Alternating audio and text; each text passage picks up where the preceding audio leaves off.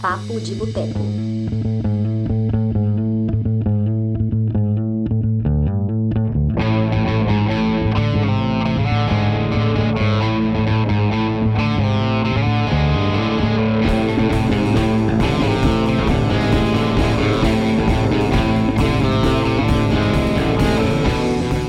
Olá, você! Está entrando no ar, edição de número 110 do Papo de Boteco, o nosso podcast semanal aqui no Cinema de Boteco. E hoje eu estou fazendo as honras da casa. A convidada lembrou, eu falei, cara, por que não? Vamos pegar uma cervejinha quarta-feira à noite? Por que não? Né? Infelizmente, eu tenho água. Gostaria muito de poder te acompanhando nessa cerveja, mesmo daqui, mano. Tá valendo, tá valendo. Vida. Bom, eu sou o Túlio Dias, escritor, cofundador aqui do Cinema de Boteco, e para essa edição de número 110, tenho o prazer de receber a quase. Ela falou comigo aqui que não, não tá ali, né? Tipo, vamos falar isso aí com moderação, mas é a nossa especialista hoje no assunto para falar sobre poliamor e não monogamia, Daniele Silveira. Seja bem-vinda. Obrigada, Túlio. Gente, bom, é isso. É, Eu sou a Daniela Silveira, eu sou psicóloga. É, não tenho o consultório voltado apenas, né, claro, para pessoas com relacionamentos não monogâmicos.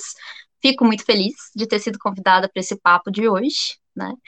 Vamos tentar é, clarear um pouco é, essas, essas questões, né? Porque foi a primeira coisa que a gente tinha conversado, né, Túlio? Essa questão de é, poliamor, não monogamia, sobre o que, que a gente vai falar, tem diferença disso, né? Então, vamos lá. Tocar o terror. Ô, ô, ô, Dani, só para a gente começar aqui, me diz uma coisa: aonde que as pessoas conseguem te encontrar? Ok. É, eu tô mantendo um blog pessoal no Instagram, o arroba é o Dani Silveira PC.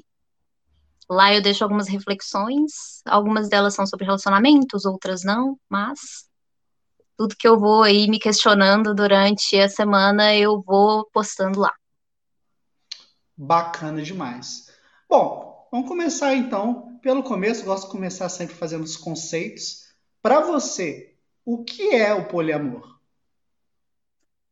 Então, o poliamor, ele é um estilo relacional, né? É, como a palavra mesmo fala, poliamor são vários amores, né?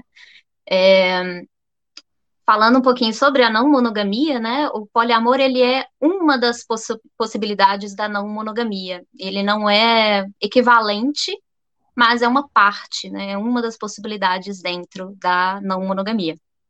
E a, mon- a não monogamia seria tudo aquilo que não é a monogamia, né? Aquela, aquele clássico amor romântico, duas metades da laranja e tudo mais.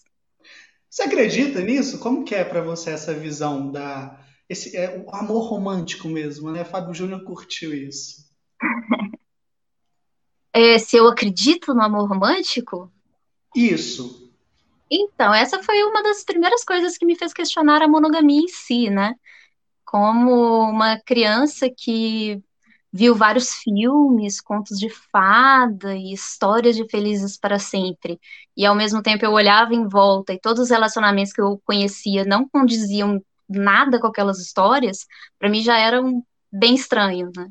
Tipo, que amor romântico é esse, né?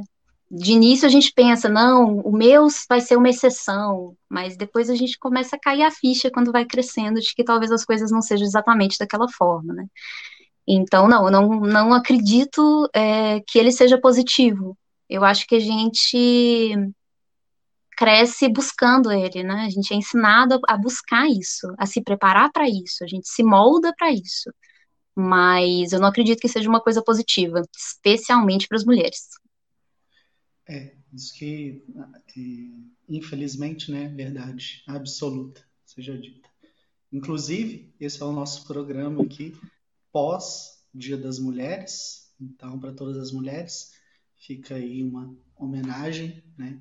E que todos os dias seja o Dia das Mulheres, não apenas numa única data, né? Que o respeito prevaleça sempre, né? Olha só, Dani, me conta aqui. Pode chamar de Dani, Daniele, o que, que você claro. prefere? Dani, tá ótimo, Dani. Tá bom. Como é que surgiu a questão do poliamor? É, você sabe aonde que teve origem? Como começou a se popularizar? Bom, essa é uma questão delicada, né? Porque se a gente for olhar, é... não é uma coisa nova, moderna, depende do ponto de vista de que história que a gente está falando, né? Porque se a gente for ver esse grupo que se auto-intitulou, né, poliamoristas, é, tá mais ou menos datado aí na década de 80, nos Estados Unidos, depois foi popularizando. Mas em 1500, né, tipo, vários índios que já viviam aqui no Brasil tinham relações, bom, não monogâmicas, né, na visão de quem estava colonizando aqui o Brasil, que eles não davam esse, esse nome, né. Tem uma, é, uma pessoa que eu sigo no, no Instagram, a Gini Nunes, ela fala muito bem disso, né, ela é indígena, Guarani, e isso é objeto de estudo dela também, as cartas é, dos colonizadores, né, que tiveram contato com, com, com os índios, e ela fala do horror que eles tinham do estilo de vida dos índios aqui, né, e da impossibilidade, por exemplo, deles serem batizados porque eles não aderiam à monogamia. Então, estava uma pessoa vivendo com outra, eles terminavam na hora que queriam, morava mais de uma pessoa junta, tendo relacionamento ao mesmo tempo, e eles ficavam, tipo, como que a gente vai poder batizar esse pessoal se eles não aderem à monogamia, né? Então, essa foi uma das imposições. Isso, 1500, né? Então, depende de, de que história que a gente vai falar, né? Entendi. É... Mas o, o, mais popular que a gente tem é desse movimento que vem popularizando aí depois é, da, Revolução Sexual, né, de 70 para 80. É, você comentou da questão, né, a pergunta que eu fiz ali no começo, sobre o amor romântico, metade das laranjas, aí você citou a questão da frustração, e a gente falou, né, especialmente para as mulheres. Você acha que, por conta disso, é, movimento como o, a não monogamia, o poliamor, ele acaba se tornando mais comum atualmente, exatamente por conta dessa frustração? Ou não, não faz sentido dizer isso? Eu não, eu não diria comum, assim, eu não, não vejo isso como uma coisa muito comum ainda não, sabe? É, especialmente porque a, a maioria das pessoas com quem a gente tem contato são fora desse meio, né? Então a gente está muito mais entre aspas, espalhando a palavra do que encontrando outras pessoas que também estão com, né, vivendo estilos relacionais é, não monogâmicos. É, mas existe um. Eu, eu, vejo que hoje uma questão política, até identitária da não monogamia, ela está ganhando força, sim, né? Pelo menos percebo isso pelas redes sociais. Especialmente porque o meu contato com, com ele foi intensificado agora, né, é, nesse momento de pandemia, foi quando eu comecei a usar mais também as redes sociais. Eu não sei desde quando que isso vem acontecendo, mas eu percebo isso é, mais claramente agora, né? A gente teve uma breve participação especial da minha cachorra, a Aurora. Ela gosta de fazer participações especiais. Nos bastidores falou, ah, mas vão ser só nós dois? Eu falei, é, Ia ter a Graça, que ia participar, mas por conta do horário ela acabou não podendo. Mas a Aurora sempre faz essa participação. E, inclusive, a gente tem aqui acompanhando essa gravação o Felipe, né? Felipe, boa noite. É, o Edson e a Nath. Beijo, Nath. Sua linda. É, tá. Me fala uma coisa. Quando eu mandei a mensagem para você, falando, ah, vamos falar aqui sobre essa questão do poliamor. Aliás, antes, eu lembro que a gente conversou que você falou, é, você começou a destinar o seu perfil, né? Sim. A, a uhum. tem um perfil lá no Instagram, vocês podem ver aí no, no nome dela. É, você fez uma transformação no seu perfil, você deletou todas as fotos e começou a concentrar exatamente nisso, né? Você focou o perfil. É, e aí eu até falei, porra, bora escrever aí, fazer um curso, fazer um e-book, sei lá, eu trabalho com venda de infoproduto, vamos tocar o terror nisso. Uhum. E aí você comentou né, a questão do conceito da não monogamia, que para mim naquele momento era algo diferente, algo que eu nunca tinha ouvido falar. Eu queria que você me explicasse um pouquinho sobre o que é a não monogamia e qual a diferença né, do que é o não monogâmico com o poliamor. É, eu acho, isso é uma opinião pessoal, né? Também já conversei com outras pessoas que tendem a concordar comigo, né? Que essa associação da não monogamia com o poliamor ou com a relação aberta, né, que são os termos que as pessoas conhecem mais, ele tem muito a ver com uma questão moral, que as pessoas costumam associar, né, a não monogamia com uma falta de foco, com uma vulgaridade, pessoas que não conseguem se filiar a um parceiro só, que querem vários, né, várias parcerias. É, então, eu acredito que esse, esse termo, né, o poliamor, ele é mais utilizado do que a não monogamia, também muito por essa questão moral, que eles acreditam que tem, eles, né, as pessoas, de forma geral, acreditam que tem a ver com quantidade de parceiros, né, mas a não monogamia ela tem a ver com o estilo, né, com a forma que as relações acontecem e também com o questionamento da hierarquia das relações afetivos sexuais na nossa vida, né? Por que, que essas relações elas são tão norteadoras da nossa vida? Por que, que elas têm que ser tão importantes? Sendo que a gente tem relação de amor com várias pessoas na nossa vida mas a gente tem que concentrar todas as nossas necessidades, o nosso tempo, o nosso futuro em uma pessoa. Né? Uma pessoa tem que atender todas as nossas necessidades, querer morar, morar no mesmo lugar que a gente quer morar, ter filho na mesma hora que a gente quer ter filho, fazer as mesmas coisas que a gente quer fazer, enfim, né? Sendo que a gente normalmente tem aí, né, durante a vida vários amigos e a gente consegue dividir o tempo entre eles e consegue, né, é, dá importância a várias relações, mas chega um momento em que uma relação vai tomar um lugar de importância e nortear a vida dessa pessoa, fazendo muitas vezes até perder o contato que ela tinha com essa rede de amizades, com esse apoio que ela tinha, né? Perfeito. É, você tocando nesse ponto, a gente pode dizer que, de certa forma, é, o poliamor ele pode ter ali um viés machista ou não? Porque, assim, né, um homem fazendo, acho que pela sociedade, ainda que né, algumas pessoas da tradicional família brasileira iriam condenar, mas, porra, aceitável. Agora, a mulher seria aquela coisa de queimar ela. Você acha que isso faz algum sentido? Não faz? Olha, o machismo ele vai existir em todas as relações, né? Ele é possível em todas as relações. Não é porque é monogâmico ou não monogâmico, assim, é não monogâmico, então tá livre de preconceitos, machismo, isso é. Nossa, é um pensamento bem equivocado. A gente vê isso rapidinho na prática de que não é bem assim. Mas eu não sei. É, quando eu converso com algumas amigas, um dos maiores receios delas de se envolver com homens em relações não monogâmicas é a falta da responsabilidade afetiva, né? É como se fosse a, a, aprovação de que, ok, você não precisa ter responsabilidade afetiva comigo, porque a gente está vivendo esse tipo de relação. Se fosse outro tipo de relação, você seria obrigado a isso, isso, isso, etc. É, é possível, tá? De ambas as partes, assim, de todas as pessoas, né? É, hétero, não hétero, que tenha essa falta de compromisso, falta de uma, de uma responsabilidade afetiva, sim. Mas eu acredito que, que é o que eu sempre falo com essas amigas também, que é muito fácil identificar essas pessoas. Normalmente, rapidinho, você já consegue sacar os sinais e se livrar né, dessas roubadas. Pois é, é, é curioso, né? Porque vamos pensar assim, uma relação com mais de uma pessoa, é, até antecipando aqui, né, uma das perguntas que eu ia fazer.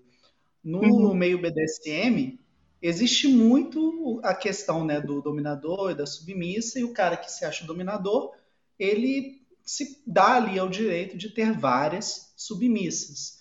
E a gente sabe que muitas vezes esse dito dominador, na verdade, não sabe porra nenhuma da cultura do que é BDSM e ele só tá ali estragando o nome, né? Ele é um vulgo macho escroto aí tão comum, né? Que se aproveita desse, dessa situação para ficar com mais de uma mulher ao mesmo tempo e ter exatamente isso que você falou, a não responsabilidade afetiva. Então, para mim, é meio curioso imaginar que no poliamor, o cara, sei lá, tem um relacionamento com outro cara e outra garota, ou sei lá quantas pessoas, e ele, ele tem esses comportamentos machistas, né? É uma coisa realmente muito enraizada na gente. É, pode acontecer. Bom, é, dentro do, do poliamor, uma das características que ele mantém da monogamia é a hierarquia das relações de amor, né? Então, é, tanto na relação é, tanto na relação aberta quanto na relação do poliamor, a gente tem ali na relação aberta uma relação que é hierarquicamente mais importante do que as outras. E aí eu falo que às vezes acontece muito de as pessoas terem uma primeira experiência com não monogamia negativa por ter tido contato, às vezes, com pessoas que têm relação aberta, e muitas pessoas ainda não não têm essa responsabilidade afetiva com quem está fora dessa relação. Então acaba, às vezes, sendo uma situação bem tensa, assim, já ouvi várias histórias a respeito disso. É, e no poliamor, é mais de uma relação, né, que está hierarquicamente ainda acima de relações mais casuais. Existe poliamor fechado também, então são várias possibilidades, né? Tipo, nós somos três, quatro pessoas, enfim, que se relacionam. Não necessariamente todo mundo ao mesmo tempo, mas existe um combinado de que a gente se relaciona só entre a gente, né? Então, essa é uma possibilidade também, né? Pera, é, eu acho que essa aí é até a, a, próxima pergunta que eu ia fazer, de qual o máximo né, possível de pessoas numa relação dessa? É, depende, né? Se a gente estiver falando de poliamor mesmo, é o máximo que as pessoas conseguem ali se dedicar umas às outras dentro dessa hierarquia, né? É, porque, por exemplo, é, relações não monogâmicas que não colocam essa hierarquia, tipo, essas são as minhas relações principais ou as mais importantes, etc. É, muitas vezes as pessoas dividem o tempo de uma forma muito mais fluida. Num determinado momento eu estou mais com uma pessoa, mais com outra, e outra pessoa está mais com outra. Então, pode se formar uma rede imensa de pessoas que se relacionam dessa forma. Mas quando tem esse, esse resquício, né, dessa relação com hierarquia, nesse estilo monogâmico, já fica um pouco mais difícil, porque essa pessoa ou essas pessoas, elas têm que estar presentes em todos os eventos mais importantes ali da família, é, carreira, às vezes morar junto, e todas essas expectativas, né, muito próximas da monogamia. Então, é, é, vai dentro do que, que as pessoas conseguem aí administrar, né? É, eu vejo muita gente que procura desesperadamente formar seu trisal, né? Esse três, assim, essa relação de três pessoas, é, ela é bem procurada, de certa forma, né, por quem é adepto dessa ideia do poliamor. É uma coisa até meio, na minha visão, assim, é, objetal, né, porque eu, eu quero ter um relacionamento com três, de três pessoas, não importa quem são essas pessoas, se aconteceu naturalmente, se eu estou procurando isso, enfim. Que para mim também é muito parecido com é, algumas relações monogâmicas, né? Não importa tanto quem é essa pessoa que está comigo, desde que ela queira uma casa da mesma forma, casar da mesma forma, ocupar um espaço ali, né, daquela família dos dois contra o mundo. Então, qualquer relação pode cair nessa coisa objetal, para falar a verdade, né? É. é. é curioso. Eu, eu, fico pensando, né? Tipo, eu nunca vivi uma relação assim. É, e, cara, já é um tanto complexo você dar conta de uma pessoa quando você tem trabalho e tal. Mas é, eu, eu vou te interromper porque, tipo assim, dentro da lógica monogâmica, sim, já que você tem que colocar essa pessoa no centro da sua vida e dedicar sua vida a ela. Realmente é difícil dar conta, né? Se a gente tiver essa mesma mentalidade. Agora, se você tem uma rede mesmo de apoio, E já não é da mesma forma. E outra coisa, por que, que a gente pensa só nas relações afetivos sexuais, né? A gente tem, tem várias coisas da nossa vida, várias, várias carências que a gente tem, que elas são mais do que supridas pelos nossos amigos. Né? E a gente aproveita pouco, muitas vezes, dessas, dessas conexões por supervalorizar uma relação. E teve uma, uma pessoa que até falou comigo que eu achei incrível, né? Tipo, é, quantos relacionamentos que a gente tem que começam e terminam ali no prazo de um, dois anos, cinco anos, até cinco anos, vamos colocar assim. Mas a gente se dedica completamente a eles. E amigos que são amigos há 10, 15 anos, a gente vai deixando de lado para se dedicar a essa relação que tem uma chance enorme de acabar em pouco tempo. Perfeita colocação. É, quando você estava comentando, me lembrei aqui, eu não sei, talvez você possa complementar aí, me lembrar quem falou isso exatamente. Mas há né, cadeias de pensamento que afirmam que o homem hétero ele devota o amor dele para seus amigos e trata a mulher apenas como uma válvula de escape sexual. Não é com a mulher que ele vai chegar, conversar, é, se abrir, ele faz isso com os amigos. É, eu é, acho que a frase que viralizou era até que homens amam apenas homens, né? É, uma coisa, uma coisa é uma assim. Coisa assim. Eu não sei quem que, que falou isso, não. É, Clarice Lispector falou isso, pronto. é, me conta aqui, como que você correlaciona essa frase com o universo né, do, do poliamor? Você acha que dá para encaixar? O homem hétero está preparado para isso ou não? Olha, eu, eu, eu, não sei muito bem assim, o que pensar até da pergunta, para falar a verdade, porque normalmente, acho que a maioria das conversas até, né, que eu costumo ter sobre a não monogamia, elas, elas acabam tendo esse caráter de uma relação heterossexual, assim. Mas muitas vezes não é o, o que eu vejo no próprio meio não mono, assim, né? Tem muitas pessoas não hétero, sabe? É... E, de certa forma, na minha cabeça faz muito sentido porque a monogamia ela, ela, ela visa né, esse, esse casal hétero, essa família é, tradicional. E pessoas não héteros são excluídas dessa monogamia sistematicamente, né, pela própria família de início. Então, muitas vezes a família é a primeira a negar amor a essa pessoa diferente, justamente por conta dessa estrutura monogâmica, né? E o que é engraçado é que muitas vezes, por ter carecido de amor, né, nessas relações básicas, a pessoa busca uma outra pessoa para se firmar e, e, e, falar que é minha e essa pessoa me ama e busca na monogamia uma autoafirmação às vezes, né? Tipo, eu sou digno de amor porque eu tenho esse amor. Isso acontece às vezes.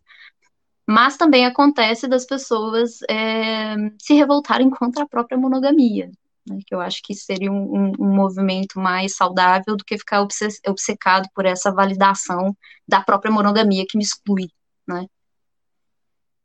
Mas se o homem hétero está preparado, olha, a maioria das pessoas, inclusive eu, em vários momentos, a gente não está preparado, não. não só os homens héteros, para falar a verdade. Porque a gente cresce com essa mentalidade competitiva, né? Então a gente tem que ser o escolhido, a escolhida de outra pessoa. E isso significa renunciar a todas as outras pessoas por minha causa. Né? Olha que importância que eu tenho se a pessoa renuncia todas as outras para ficar comigo. Né?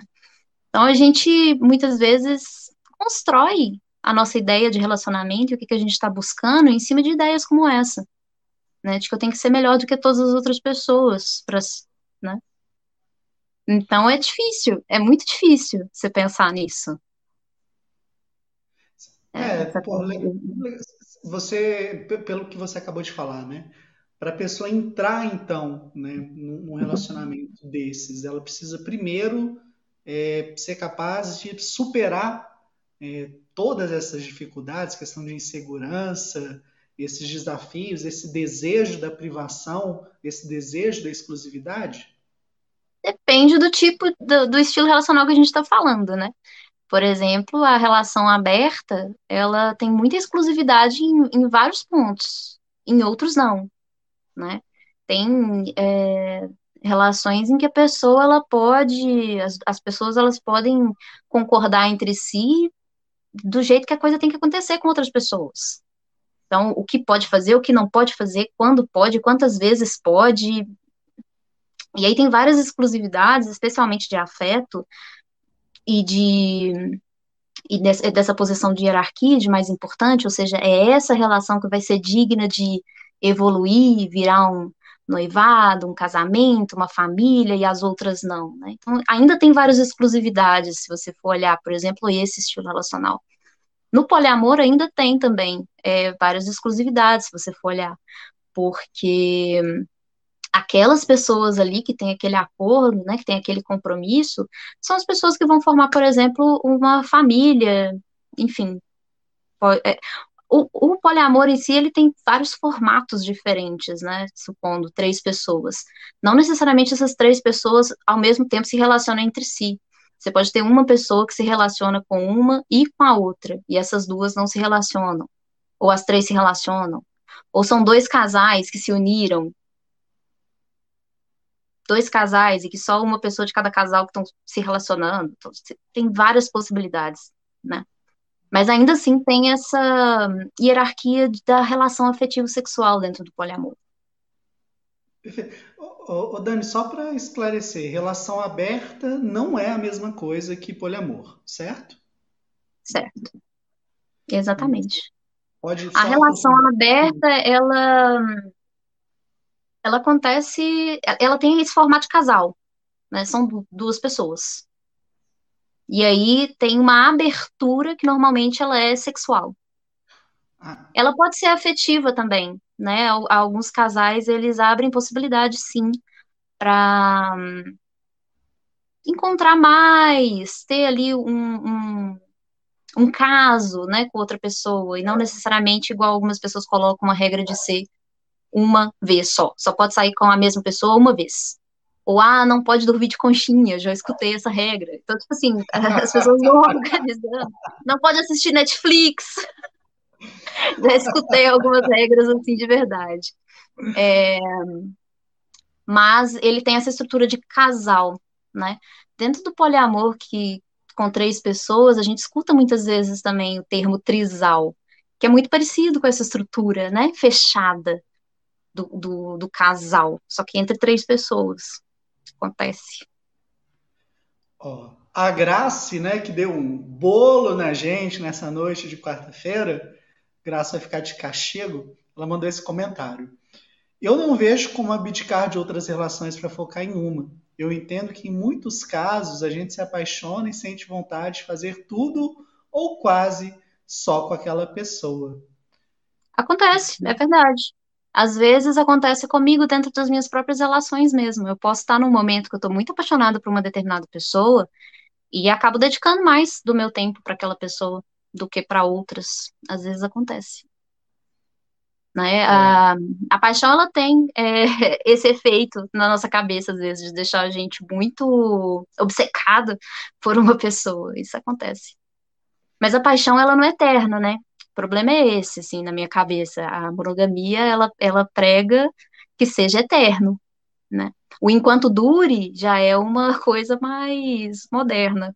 Inclusive, eu gosto muito de falar que essa questão da, do divórcio, ela é uma pauta não monogâmica.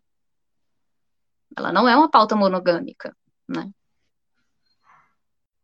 Boa, Porque é a, a, monogamia ela tem uma relação muito direta com a religião, de certa forma, né?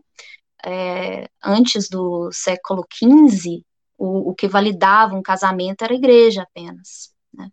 Só depois aí do século XV para o século XVII na Europa que começou-se a ter a, o reconhecimento do Estado dos casamentos. Até então, se a igreja tinha validado um casamento, ele era válido para o Estado. E aí o, o conceito dessa relação é de que ela seja para sempre. Bacana. Ó, gameplay do sabão. É, é, eu gosto de falar o nome das pessoas, né? Especialmente quando elas usam o nickname, é muito bacana. É, se vai ter um relacionamento poligâmico, então é melhor nem ter um relacionamento sério mesmo. Sem nada sério, você pode ter tudo de um relacionamento poligâmico sem o ônus das restrições. O que, que você Quais acha disso? Quais restrições? Não entendo. Acho que eu não entendi. É bom, depende, né? Porque é, eu não sou poliamorista, né? Também não sou nada fã das relações abertas, não conseguiria ter uma relação aberta hoje em dia, com a minha cabeça, de jeito nenhum. É, eu, eu me identifico mesmo, né, como não monogâmica política, porque a, a minha eu me concentro, né, em debater essas questões a respeito da organização social que se tem em torno da monogamia, né? Oh, e como que todas as nossas outras relações elas são guiadas por conta dessa ideia monogâmica também. Antes de é, o, o negócio legal de gravar ao vivaço, Dani, é que a gente tem essas intervenções aí do público é, eu tô, às vezes eu fico falando no automático e tentando ler ao mesmo tempo. Eu tô com medo de talvez estar falando e lendo sem saber. eu acho que eu tô falando uma coisa, mas eu tô lendo, não sei. Ó, ó o Mish XD, né, novamente um nickname, adoro. É, ele citou um negócio que acontece muito e que eu acho extremamente machista, né? Que é o acontece muito de manter a ideia do essa é para casar e essa é só para se divertir. No se divertir, ele foi educado. O que, que você acha disso? Eu acho que isso acontece demais. Eu passo muito por isso muitas vezes, né?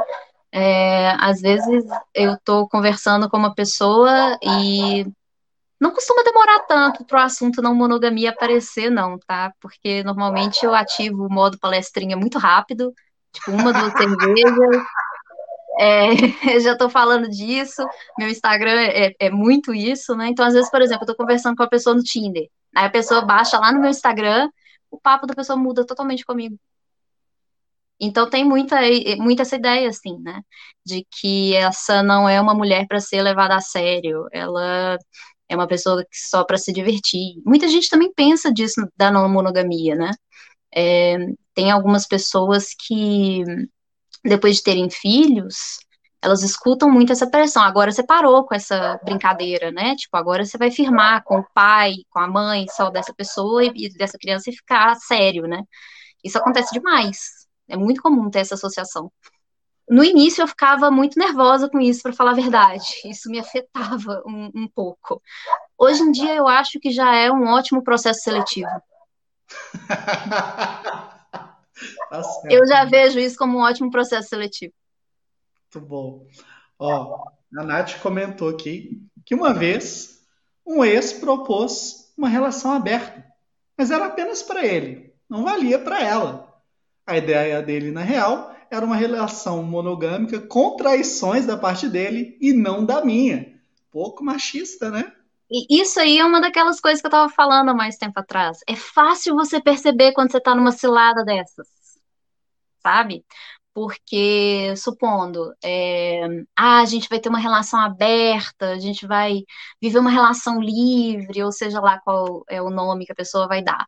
Mas toda vez que você vai sair com uma pessoa, a pessoa tá em crise. Aí dá uma crise. Ah, eu não tô bem por conta disso.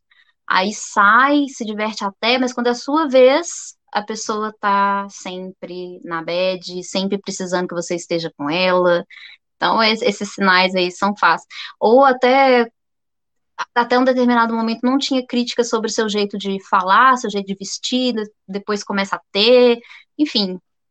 Mas uma das, das dicas que eu sempre dou para todas as pessoas, assim, não só quem está vivendo relações não monogâmicas, né, mas para qualquer tipo de relação, não se feche dentro da sua relação. Converse muito com as pessoas sobre o que está acontecendo, sobre aquilo que te incomoda, mas você não sabe se é só impressão sua ou não. Converse muito com as pessoas, porque principalmente quando a gente está apaixonado, a gente costuma ficar meio, né? É, aquela demência da paixão, às vezes. A gente não consegue ter crítica sobre o que está acontecendo. A gente passa pano demais. E aí ter a visão de quem está de fora ajuda muito. Isso para qualquer tipo de relação. Então, se você está vivendo uma relação não monogâmica, especialmente, porque é, às vezes a pessoa prepara o discurso ali de uma forma que fica parecendo que é você que é a surtada, você que é o surtado, você que não consegue controlar seus ciúmes, para com isso, não sei o que, mas principalmente na hora que você vai conversar com as outras pessoas ali, você vai vendo que não, tinha razão, etc e tal, isso é muito importante. É. Felizmente isso acontece, né? Ó, voltando aqui para a pauta, acho que você já deixou bem claro isso, mas eu vou deixar é, aqui explícito, né? É, a monogamia é algo natural do humano ou uma imposição de uma sociedade patriarcal e da religião? Então, se a gente fosse falar que a monogamia ela é natural, ela deveria ser algo que a gente encontra em todas as sociedades, comunidades, né? E igual eu falei, que era o caso aqui, né, das terras do Brasil, isso já não era o caso. Então, acreditar isso como natural é bem forçado. Acho que tá, tá na história, né, há tanto tempo, de certa forma, principalmente na nossa história, é, que parece que sempre foi assim, sempre será, né? Mas natural, com certeza, não é. Ó, é, tem um sexólogo espanhol chamado Manuel Lucas Mateu. E ele deu uma entrevista para a BBC, se eu não me engano, em que afirmou que a monogamia na nossa sociedade tem como causa fatores econômicos.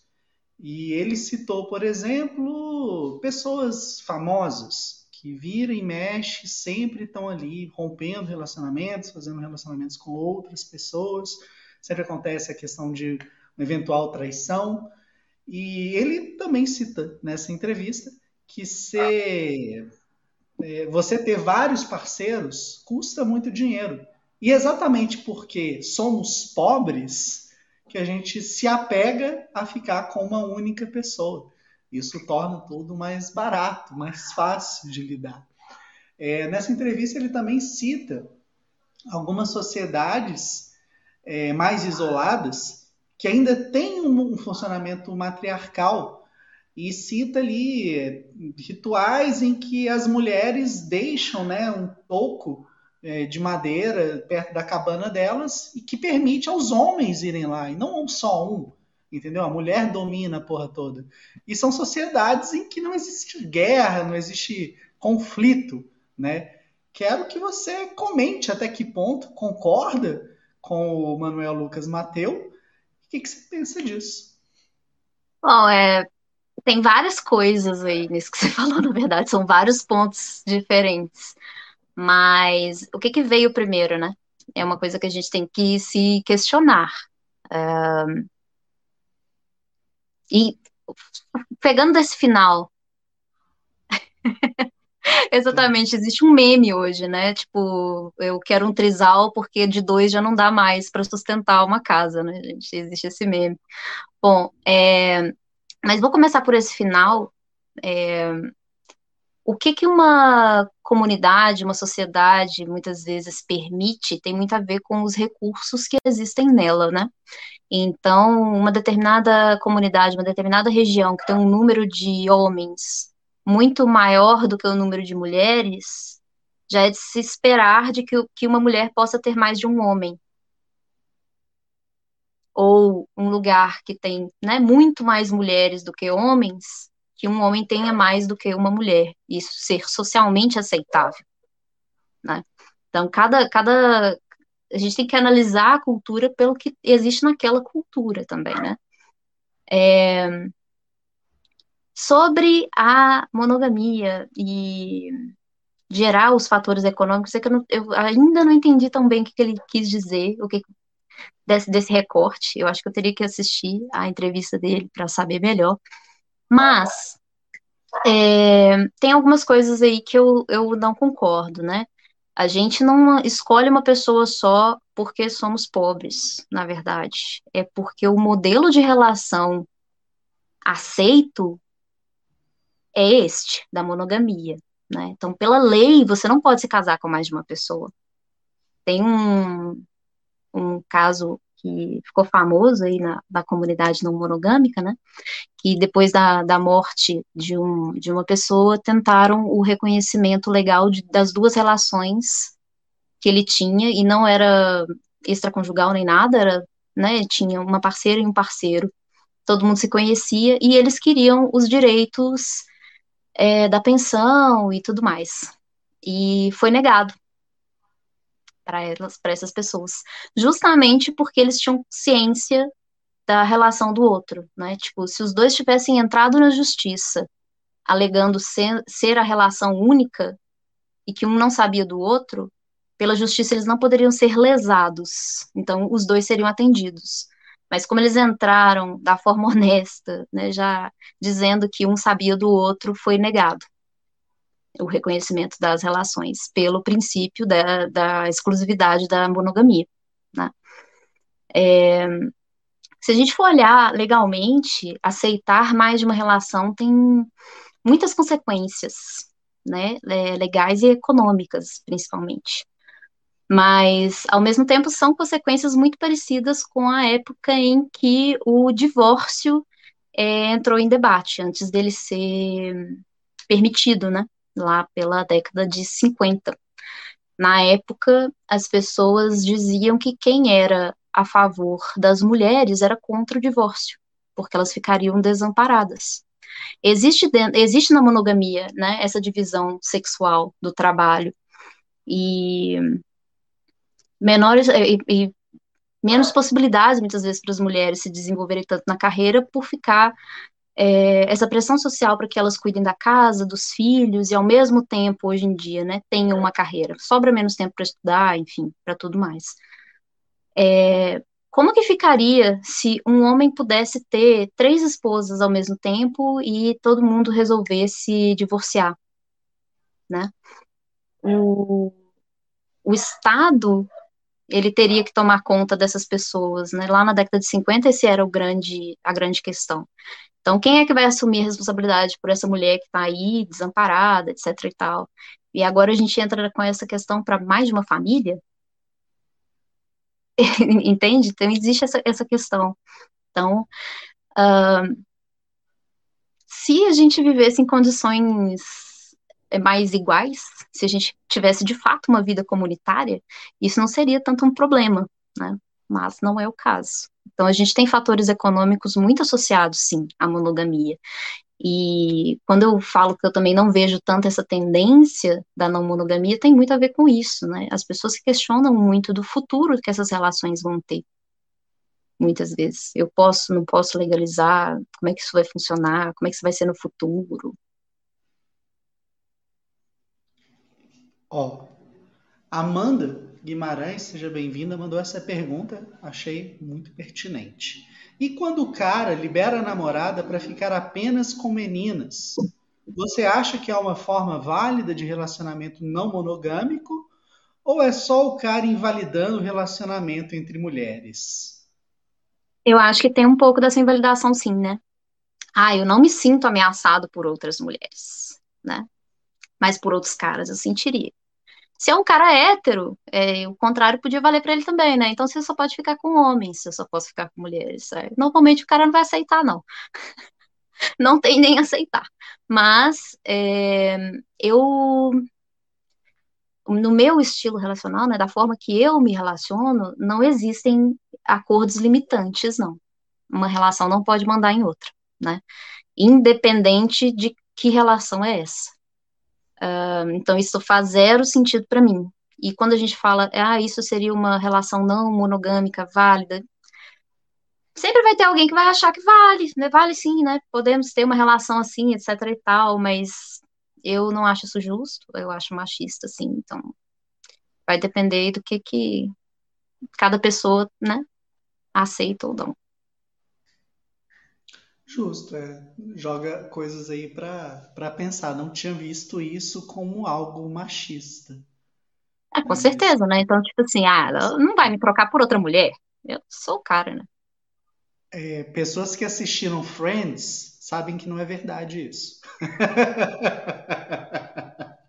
Pois é, né? A gente tem que falar também sobre a questão da, da do cinema é importante. É, é assim, você chegou e comentou, né? Eu te perguntei em off, isso a gente nem chegou a preparar nas, na pauta mesmo. É. E você citou que não existiam exemplos bons. Eu não conheço, né? Não existia muito forte. Depois eu é, até me corrigi, assim, né? Eu não assisti ainda. É, tem uma outra, é, um outro canal que eu acompanho muito, que é o Não Mono em Foco, no Instagram. E eu assisti um curso com o Newton Júnior é, outro dia, e ele estava falando, e é muito verdade. Tipo, olha, a gente inventa uma pessoa com superpoderes, a gente inventa outro universo, a gente faz algo no espaço e as pessoas ainda estão tendo problemas monogâmicos. Né? Então, assim, o estilo relacional do ET é monogâmico. assim, é, é muito difícil a gente ter representações, é, inclusive de, de amor saudável, muitas vezes, né? Eu acho que são raros os casos. É, quando coloco o amor romântico em cena, aí eu já acho praticamente uma missão impossível achar casos é, positivos, mas tem um filme sempre que eu falo de é, sobre não monogamia com as pessoas, as pessoas tentem me perguntar, ah, você já assistiu? Que é o Newness. Né? E o é, é um, é um ótimo filme, mas eu fico eu tenho vários questionamentos, assim, em relação à a, a, a, própria organização deles, né, assim, de relacionamento. É, em primeiro lugar, eu, às vezes eu me acho até muito chata, sabe? Porque o tempo inteiro eu tô tendo DR dentro das minhas relações. Eu converso demais sobre tudo e às vezes é uma coisa desse tamanho, mas eu quero palestrar. Muitas vezes acontece muito. E a comunicação deles é muito precária no Newness. Muito precário. E eu acho que isso é uma característica muito do amor romântico monogâmico, sabe? Porque a gente tende a achar que vai existir uma conexão mágica e que as pessoas vão se entender e que você vai. Já existe um script, de certa forma, na monogamia, né? Então tem muita coisa que não é conversada, as coisas são dessa forma. E quando a gente vai para a não monogamia, a, a quantidade de coisas que você tem que conversar, que você tem que alinhar, que você tá, tem que estar tá sempre revisitando e, e reconversando é enorme. Né? Porque não é porque uma coisa foi verdade ontem que ela não mudou e continua sendo a mesma coisa hoje. Então, algumas coisas elas têm que ser sempre conversadas. Né? Então, para mim, não seria de forma alguma um bom exemplo assim de como é que funciona uma relação não monogâmica esse filme. Tem, tem algum outro exemplo? Qual foi? Qual foi a pergunta que apareceu aí que eu, eu perdi? Então. Não consegui acompanhar. O, o Michi XD, que até falou que ele tem um outro nickname que é ainda mais difícil de, de ler. Quer falar o nome, ajuda, tá? É, isso de liberar a mulher, né? E o liberar, ele colocou entre aspas, né? É importante falar Sim. isso. Para ficar só com mulheres é comum. E o pior é quando o cara fala: Mas por que você quer ficar com outro cara? Já te proporciona o que, que ele tem né? Então, Exatamente. É, tem muito a ver com essa ideia, né, de uma pessoa te completar. Mas não tem a ver com isso, né, gente? Tem a ver com pessoas. Pessoas são diferentes. E você pode querer se relacionar com outras pessoas, né? Seja homem, mulher, o que for. Exato. Só para a gente não deixar de falar disso, nos bastidores você me apresentou um termo que é o metamor. Isso. Por favor, o que, que seria é... meta-amor? Como que ele se encaixa numa relação? Como que é isso? Como é que encaixa é uma pergunta complexa, mas, bom, a palavra metamor é uma palavra muito usada dentro da comunidade não monogâmica, porque se você for olhar a palavra, né, é o amor do meu amor. Ai, a brisa. é, então é o amor do meu amor, né? Não, não é necessariamente uma pessoa que eu me relaciono, pelo menos não a princípio, é, mas é um vínculo de uma pessoa com quem eu me relaciono. Né? A gente tende a chamar essas pessoas de meta-amores. Tem vários termos, né, na verdade. Alguns termos são bem pejorativos, apesar de terem sido é, abraçados por certas comunidades. Eu estava conversando com a Misty outro dia sobre o incômodo que eu tenho do termo unicórnio. Ah, eu odeio essa palavra, né? Que é também um caso de uma série que eu assisti e apesar da série ter várias irresponsabilidades afetivas, é, não ser também um exemplo de faça isso na sua relação não monogâmica, é uma série boa, que é o Eu, Tu e Ela. Não vi. Eu, de série, isso é uma negação. É, mas, assim, tem aquela coisa, né? Casamento em crise, aí eles é, começam a se relacionar com uma outra mulher. Que normalmente, quando você tem uma relação e aí você começa a ter uma relação casual com outra pessoa, é, começou a ter esse esse termo aí, unicórnio, né? Que é como se fosse aquele ser mágico que vai salvar uma relação. É, é complicado, né? E... Você já assistiu Lagosta? Qual? O Lagosta? Não. Vou até Ó, Você tem treta com spoiler? Depende. Depende? Não ah, sei, às vezes sim. É, não, então. Mas pode é, ter alguém assistindo que tem. É, não, mas aqui, aqui, a gente avisa, né? Ó, vai dar spoiler, não vai. Mas essa questão do unicórnio, muitas vezes em relacionamentos, é, tratado como uma criança, né? Do tipo, meu relacionamento está em crise, vamos ter um filho. Ah, sim, né? Tem várias é coisas que as pessoas que... usam para é, salvar a relação. O problema tem sempre que envolver uma outra pessoa, né? Para salvar. As pessoas não podem se resolver entre si. Certo? Não, e é muito irresponsável, né? Porque assim, a, a relação não vai bem. Então vamos aumentar a complexidade dessa relação. Vai dar tudo certo. Faz sentido. Faz sentido. Não é? Metamor é uma palavra muito legal, eu também adoro usar. É, mas com certeza, né? E tanto em relação à criança, gente, né? quando a gente está numa, numa relação fragilizada, muitas vezes a gente tende a ter reações explosivas, não agradáveis, e esse é o ambiente que se oferece para uma criança, né? É isso. Ó, o Pedro viu, Pedro, tamo junto. Eu acredito que eu concordo com você, embora Dente Canino seja um belo filme, e eu também gosto muito do sacrifício do servo sagrado. É, mas Qual tem um era outra? É, não, o, o, o comentário aqui do, do gameplay do Sabão, que se quiser falar o nome também, tá, por favor. É, ele falou que é um caso de relacionamento romântico que deu muito certo.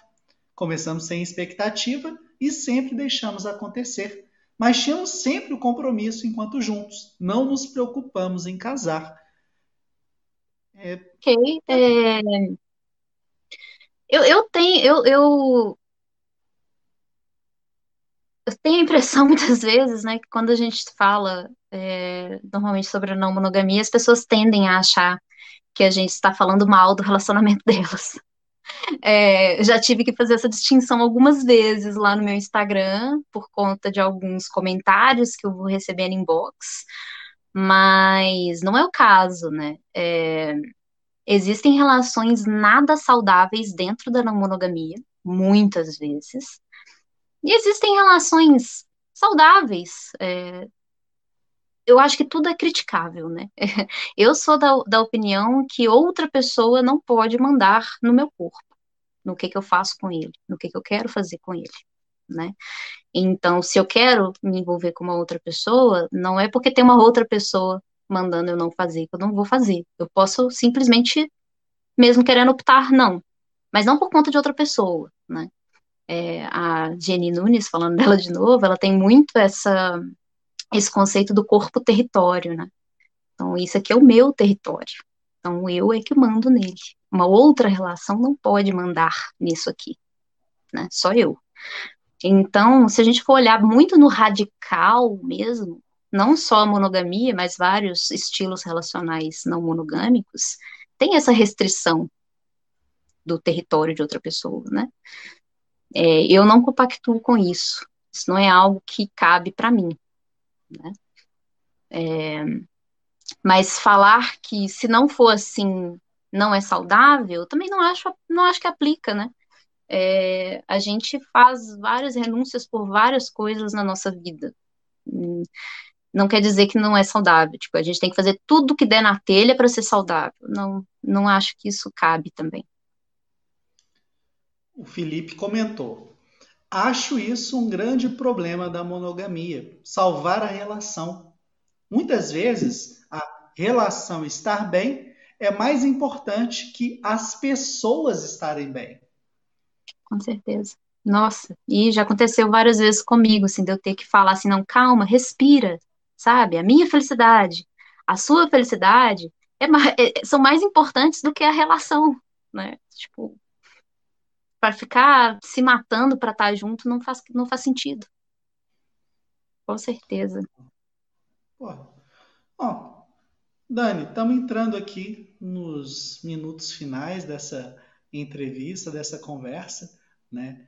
É, o Cinema de Boteco, a gente, apesar de ser um canal no YouTube, um perfil no Instagram, um site, né, que tem mais de 12 anos, e a gente concentra, né, nosso arsenal em cinema, o nosso podcast muitas vezes ele é destinado a ir além. Aqui a gente já teve conversa sobre BDSM, a gente já teve conversa sobre vacinação, a importância da vacinação, a gente já teve muitas questões totalmente fora desse universo do cinema e hoje, né, um prazer receber você aqui para falar sobre relacionamentos, falar de comportamento e falar nessa questão do poliamor. Tá? Por favor, deixe suas palavras finais, onde que as pessoas te encontram, se alguém quiser uma consultoria com você, como é que faz, conta aí pra gente. É, é igual eu falei lá no início, né? Eu tenho meu blog pessoal no Instagram, no arroba Dani Silveira Psi. É, eu sou psicóloga, eu faço atendimentos tanto pontuais, né, quanto a psicoterapia. No momento, a gente, eu estou atendendo só online, né? Porque não só por conta do abre e fecha, mas porque é o jeito, né, gente? Não sei eu depois eu até vou assistir aí o, o podcast sobre a vacinação, mas eu acredito que nesse momento até a gente ter a vacinação é a melhor forma que está acontecendo, né? Que pode acontecer esse encontro. E a gente precisa de muito cuidado mesmo. Nesse momento de pandemia não está sendo fácil, né? É, o corona não gosta de aglomeração e tem algumas pessoas assim, que se juntar todos os vínculos já dá uma aglomeração boa. Então a gente está tendo que ficar muito distante muitas vezes. Mas pode me procurar, né, no, no Instagram. Eu tô honestamente eu tô fazendo um jejum de Instagram esses dias. Eu não sei se você reparou que eu tinha dado uma sumida de lá. Pois é, dei uma sumida. É, a situação tá da pandemia é, a situação da pandemia piorou muito, né? E ficar no Instagram vendo stories e pessoas juntas e se divertindo, e eu presa dentro de casa, eu, começou a me dar uma bad. falei assim, eu não vou ficar no Instagram.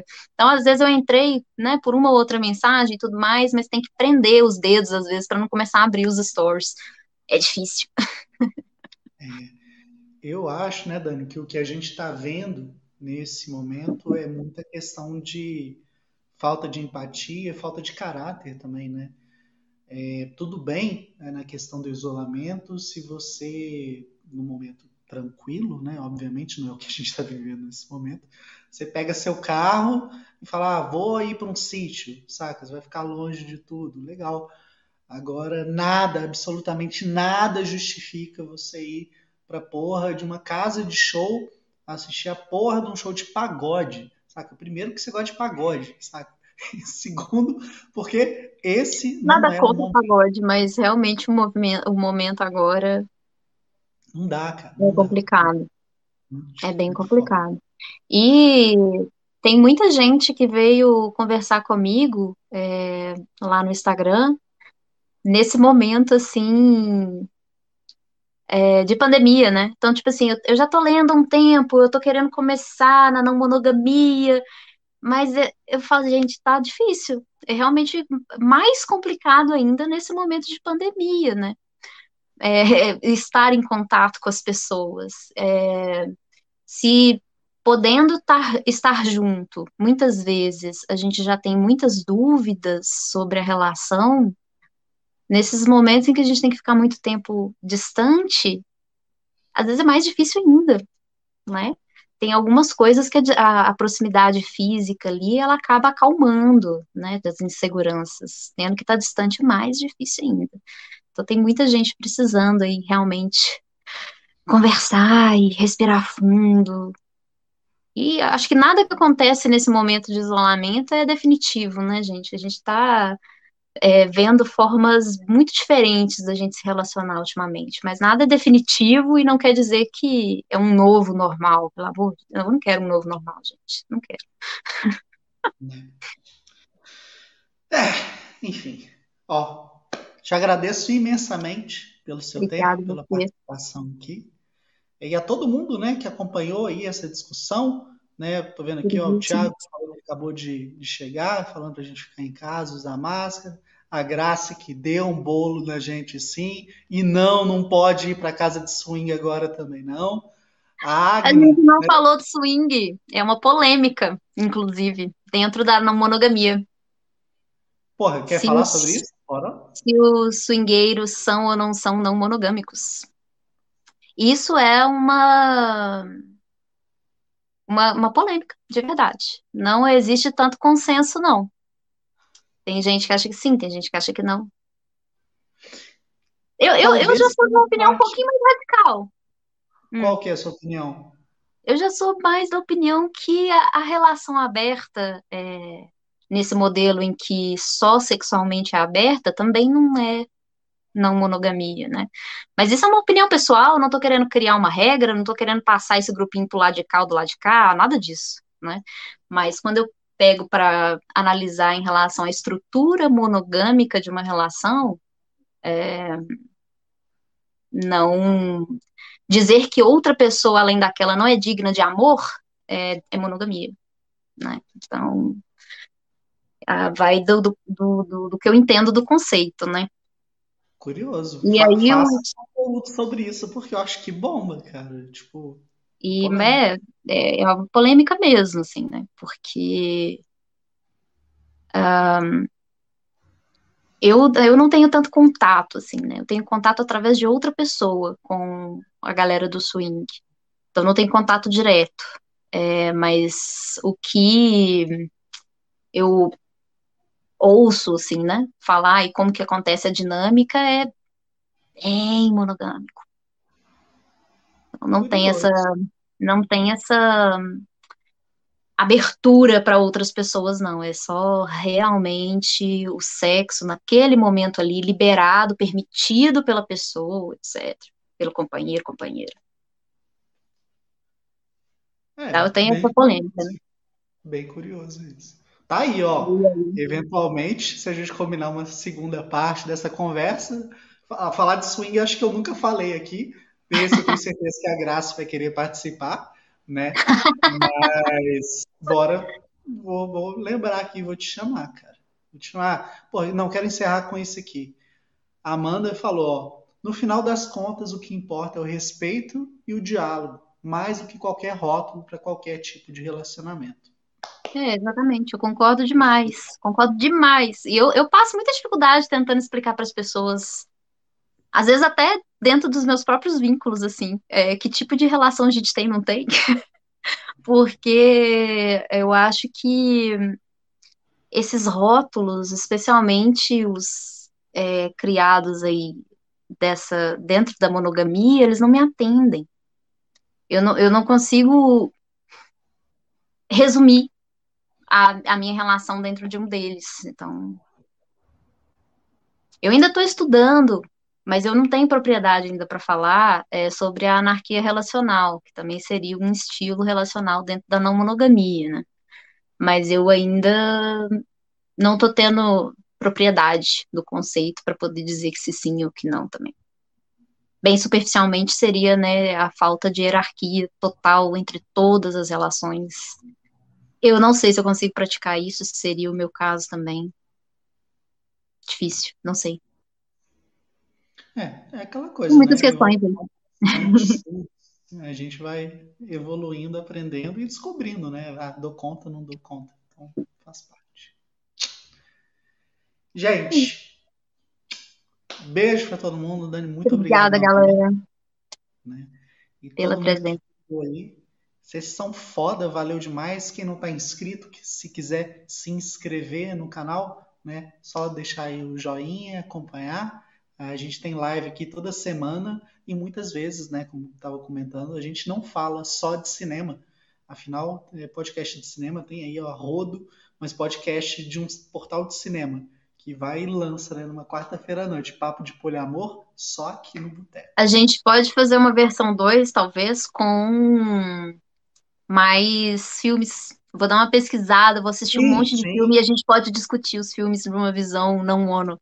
E acho uma boa. Não, fechou. Bora. Vamos, vamos Bora. combinar aqui. Eu tô organizando a agenda, né, do mês que vem. Mas bora tocar o terror. Tem, tem tempo É, aí, tem que dar tempo de assistir um bocado de coisa. Gente!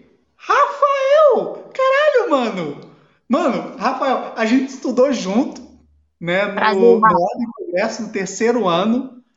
É... Porra, morcego, que saudade de você, meu velho! Como assim, velho? Eu nem sabia que você sabia que eu tinha um cinema de boteco, cara. Que momento, velho! Que do caralho!